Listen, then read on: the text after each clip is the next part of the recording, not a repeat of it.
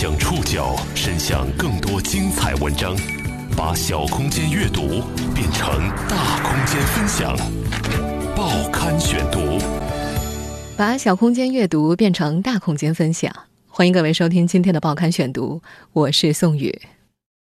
二月初，《人民日报》刊发了一篇“生不出二孩真烦恼”的文章。文章当中呢，有被采访的专家建议适度适当放开代孕。这也让代孕这个古老的话题重新走入了公众视野。就在当天，代孕合法化成为关键词，登上了微博热搜。二月八号，国家卫计委否认了这个传言，并表示将继续严厉打击这样的违法行为。卫计委新闻发言人毛群安：我们国家呢，严禁医疗机构和医务人员实施任何形式的代孕技术。那么国际上呢？绝大多数国家和地区也都是禁止实施任何形式的这种代孕，对参与代孕的机构和人员呢，进行经济的处罚和刑罚。那么近些年呢，呃，我们也查出了一些啊涉嫌从事代孕这个违法违规的案件。下一步呢，我们将继续严厉的打击代孕这种违法违规的行为，保障呢群众获得安全。规范有效的辅助生殖的技术服务，但这并没有平息风波。关于代孕的讨论依然热烈。今天的报刊选读，我们将一起去探访存在已久的隐秘的地下代孕王国。本期节目综合了中国新闻周刊、新华社、央视的内容。因为人民日报的一篇文章，代孕再度成了热点话题。我们国家呢？严禁医疗机构和医务人员实施任何形式的代孕技术。尽管卫计委明确表态，我国将继续严厉打击代孕，但实际上，在少有人知的角落，地下代孕工厂的机器已经高速运转了十多年，并早已形成了一个完备的产业链。我们在媒体上面曝光不知道多少次了。为了生育二胎或是得到一个男孩，制造婴儿的需求一直相当旺盛。这是一个野蛮扩张的庞大产业，这也是一个隐秘的地下代孕王国。报刊选读即将为您披露。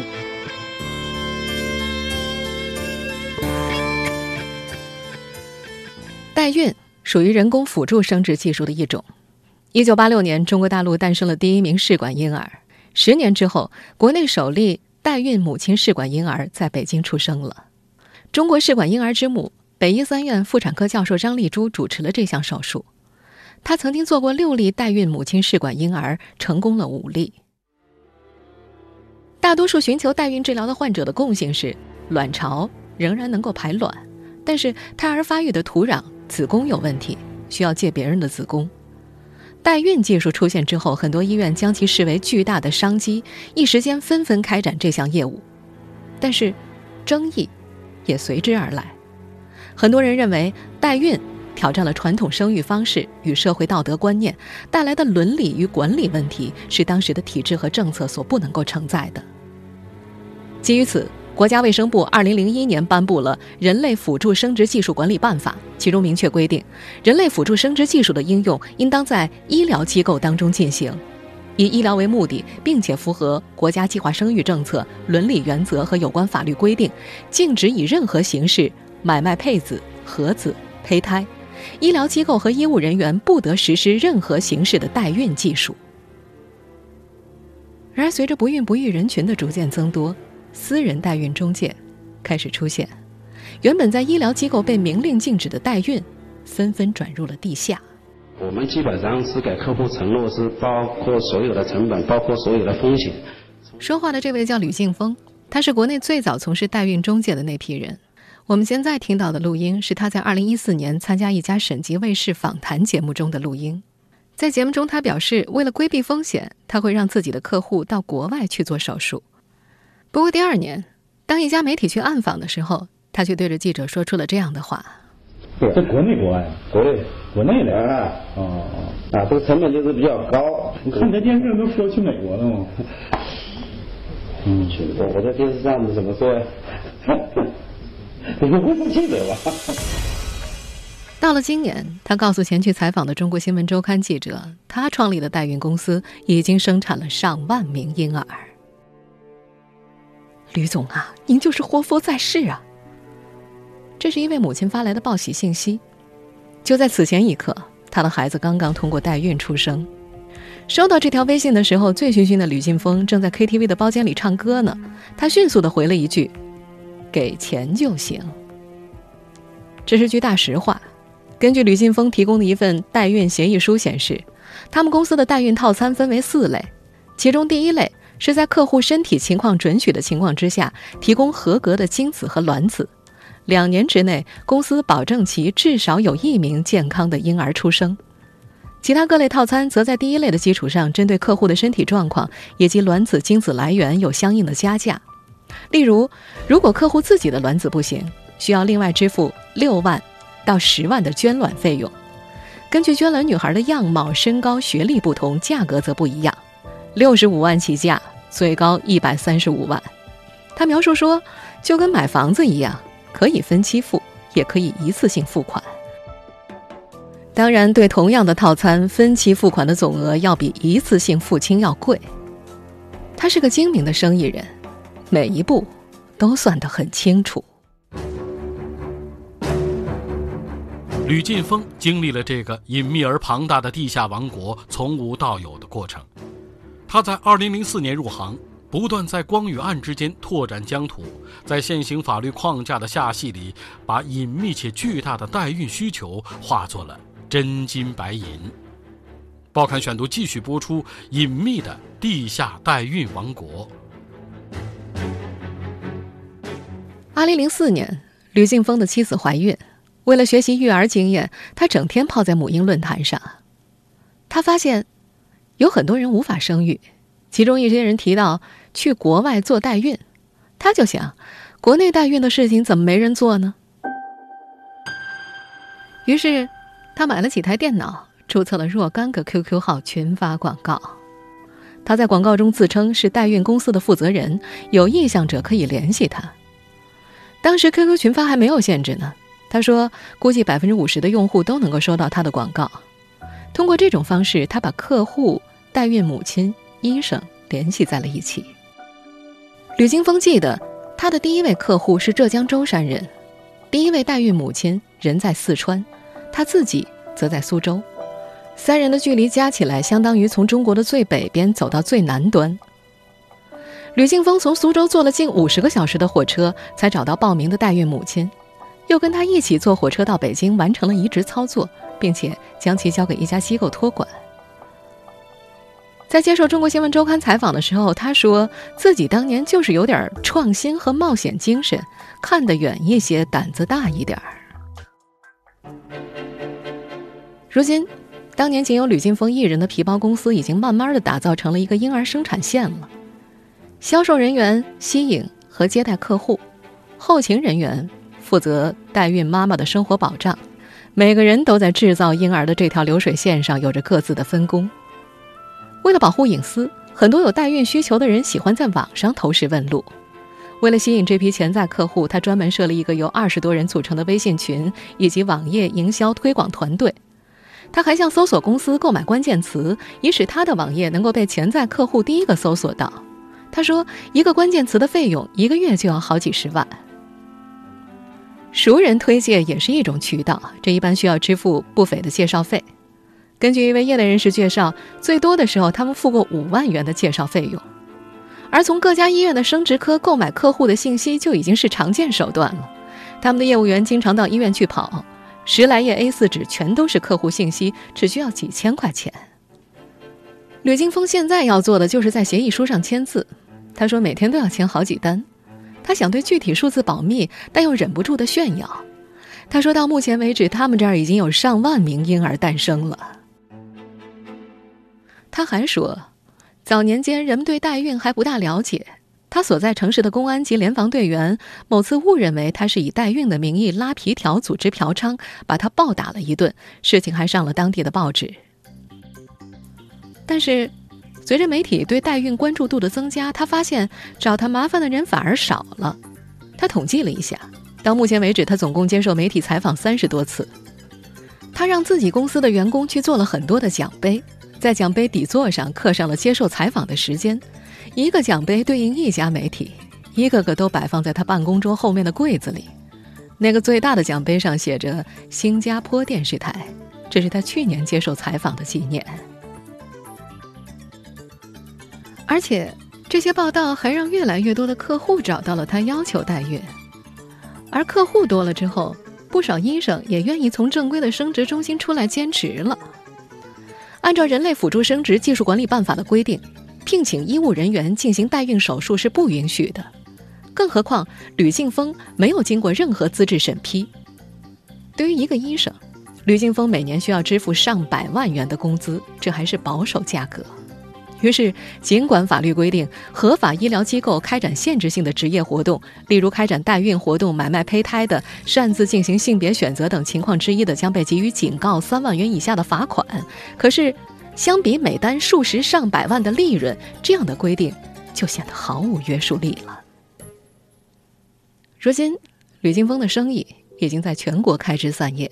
他在上海、广州、武汉、北京、山东等地都设有办公室，面积均有上百平方米。这些公司以生物科技有限公司的名义注册，隐匿于教育、服装、营销机构之中。根据他描述，每年的三到五月是他们公司最忙的时候。上一年年底的签约活动开始启动，新的客户也一般会在这个时候找过来。哪些人群是这个隐秘地下代孕王国的客户？他们都有怎样的需求？这种需求又是如何刺激这个地下产业野蛮生长的？报刊选读继续播出：隐秘的地下代孕王国。吕金峰将他的客户进行了分类。第一种是职业女性，这是最常见的类型，她们大多在大城市生活，年龄大多在三十多岁。有的人曾经怀孕过，但考虑到事业发展，选择流了产，后来变成习惯性流产，子宫也出现问题。还有的是年龄大了，卵巢功能不好，甚至出现了早衰的现象。这样的客户往往会抱着厚厚的病历来，一边翻给工作人员看，一边讲述他们看病的艰辛历程、身体遭受的折磨以及家庭社会造成的压力，不乏有人痛哭流涕。他的第二类是失独家庭。失独者，多数已经丧失了生育能力，需要帮忙寻找捐卵者。根据全国老龄办发布的《中国老龄事业发展报告（二零一三）》显示，二零一二年中国的失独家庭已经超过百万个，每年新增七点六万个失独家庭。在当年，人口学家预计，中国的失独家庭未来将会达到一千万。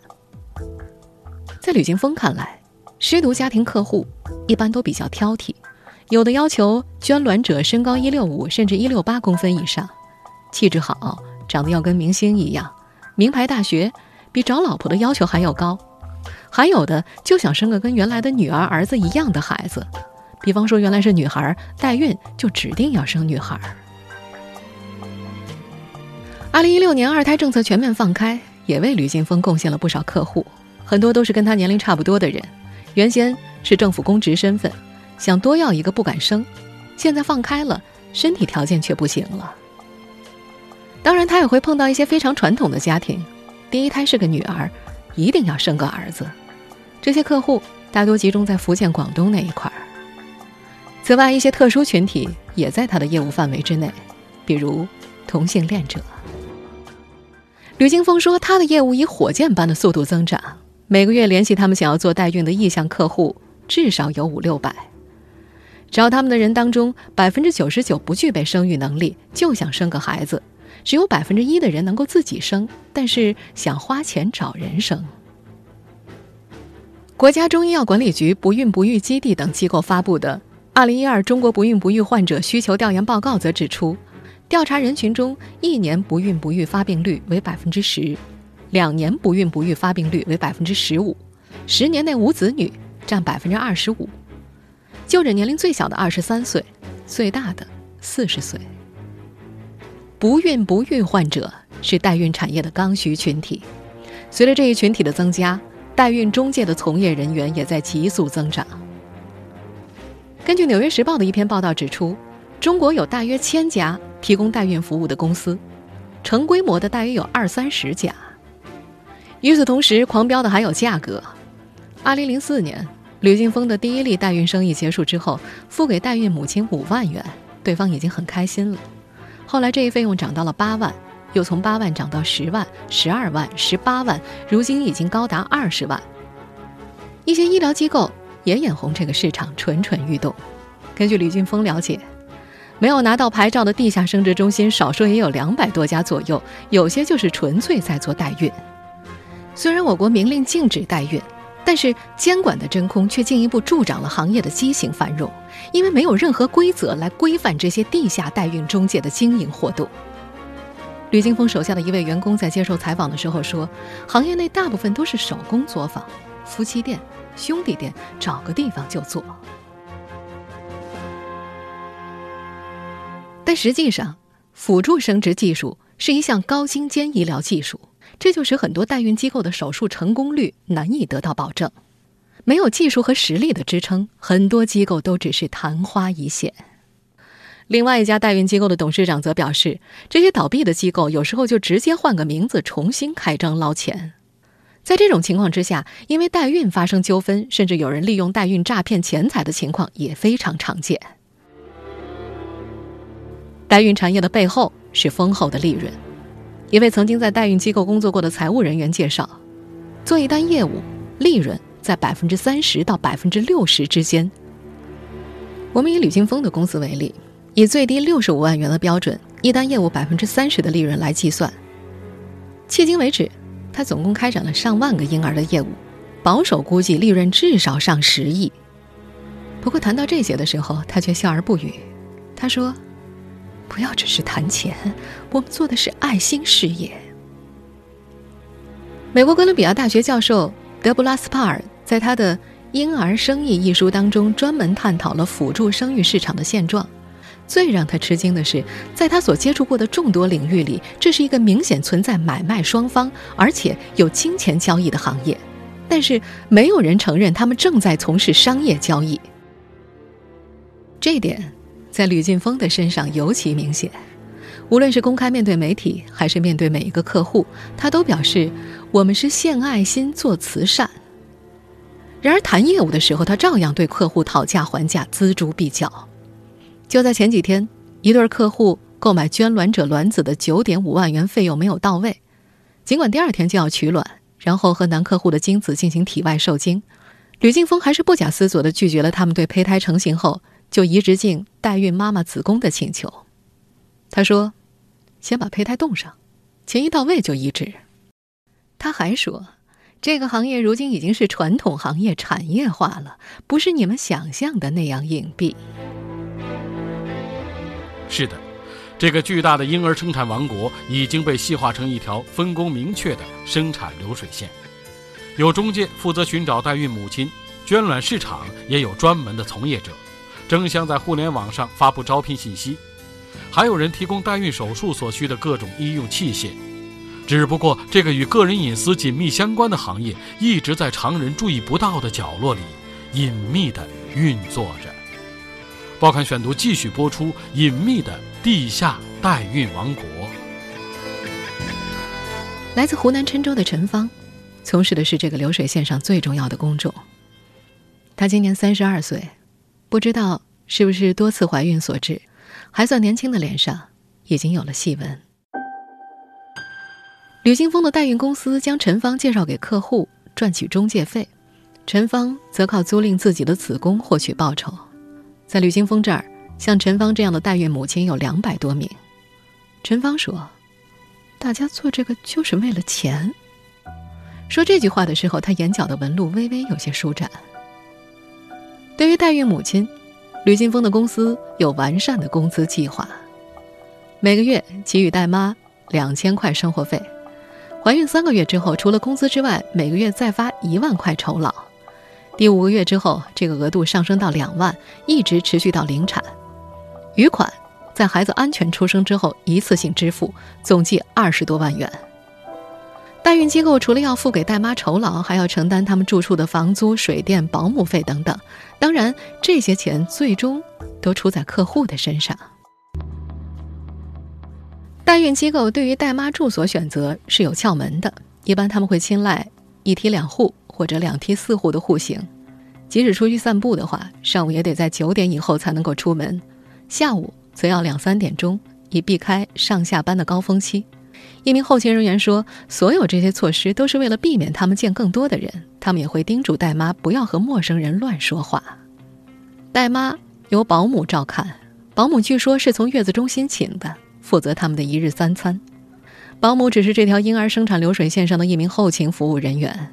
吕劲峰公司驻点在某个城市的后勤人员有二十多名，这支队伍为两百多名代孕母亲服务。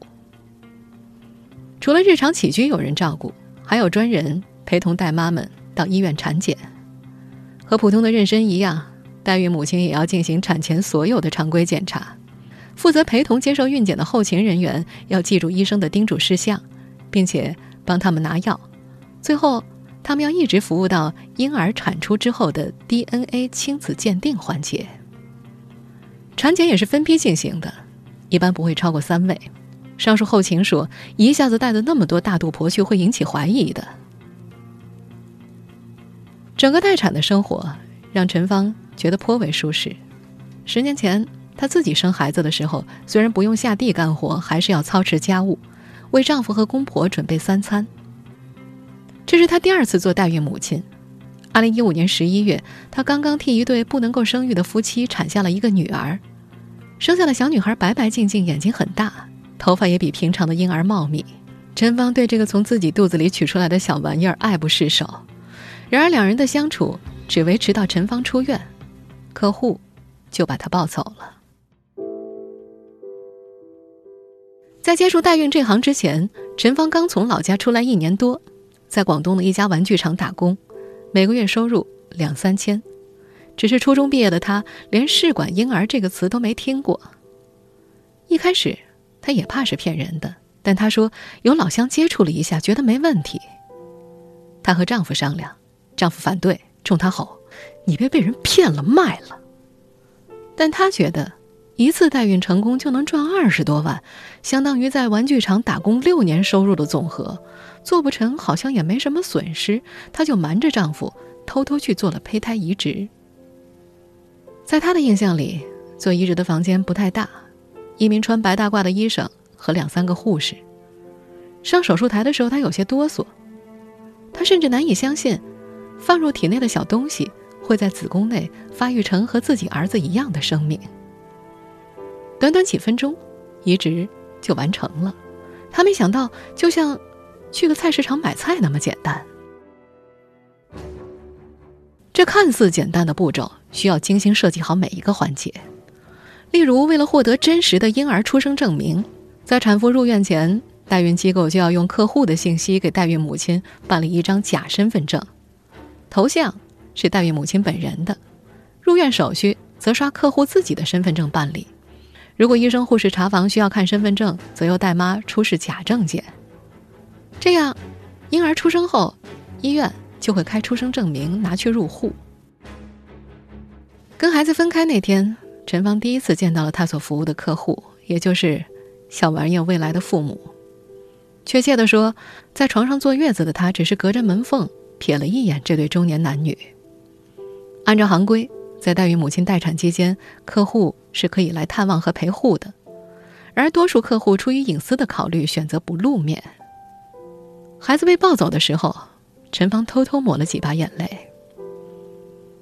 他从代孕机构那儿如愿得到了二十多万的酬劳，按照协议，孩子出生如果超过七斤二两，代孕母亲会获得额外的奖励，每超出一两，客户多支付其五百块。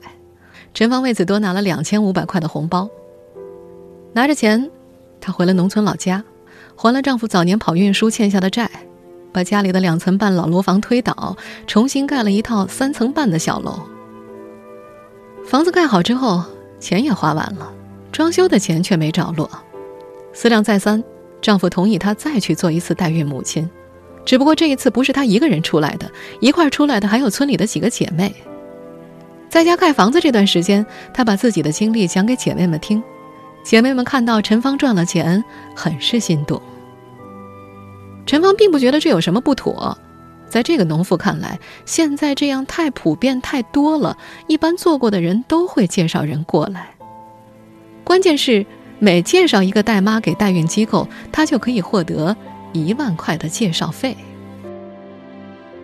上海社会科学院法学所生命研究中心执行主任刘长秋总结说：“就代孕的动机来说，金钱是他们作为代理孕母的最大动力。”美国的一份调查也显示，百分之九十的代孕者承认，假如他们能够支付自己日常生活费的话，就不会替他人代孕。在国际市场上，从事商业代孕军的主力是印度的贫穷妇女。中国的情况也是如此。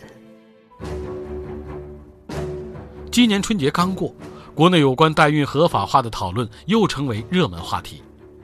多年以来，每当有关于代孕法规制定的动态，吕晋峰都格外的关注。历次有关这一问题的公开讨论，都让他所处的整个代孕行业很紧张。报刊选读继续播出：隐秘的地下代孕王国。在吕晋峰这个从业者看来。国内目前的情况来说，国家是不会有太大打击力度的。他觉得现在监管就是真空期，他觉得这是一种默许。说到这儿的时候，他突然有些惶恐。他觉得一旦代孕合法化，肯定会有大量资本流入这个行业，医疗机构本身也会去开展业务，到时候他的竞争力可能就保不住了。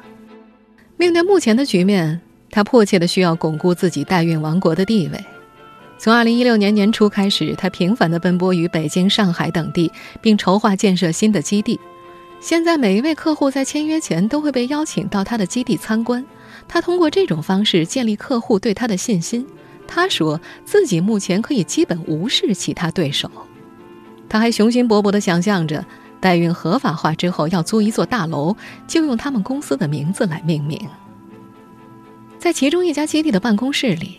他整个人陷在沙发里说：“你看，我们的沙发都是私人定制的，我就喜欢高大上。”他高兴的架起了二郎腿，双手肆意的搭在沙发扶手上，仿佛他是这个地下王国的统治者一样。